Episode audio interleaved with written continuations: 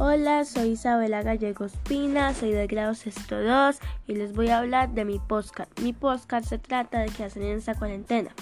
Lo primero que debemos hacer en esta cuarentena es hacer las tareas y talleres que nos mandan en el colegio. Después podemos hacer ejercicio entre familia, jugar juegos de mesa entre familia, cocinar entre familia y leernos un libro. Para los que no tienen internet no necesitan divertirse con internet, pueden jugar con sus hermanos o hermanas si es que tienen. Si tienen una casa grande y tienen un patio pueden jugar a las escondidas y hacer un picnic. Para los que tienen internet pueden ver películas, series y, y jugar juegos tecnológicos. También pueden dormir, comer y como a nosotros nos dejan salir media hora en esta cuarentena, podemos salir con un adulto mayor de edad responsable y con todas las protecciones.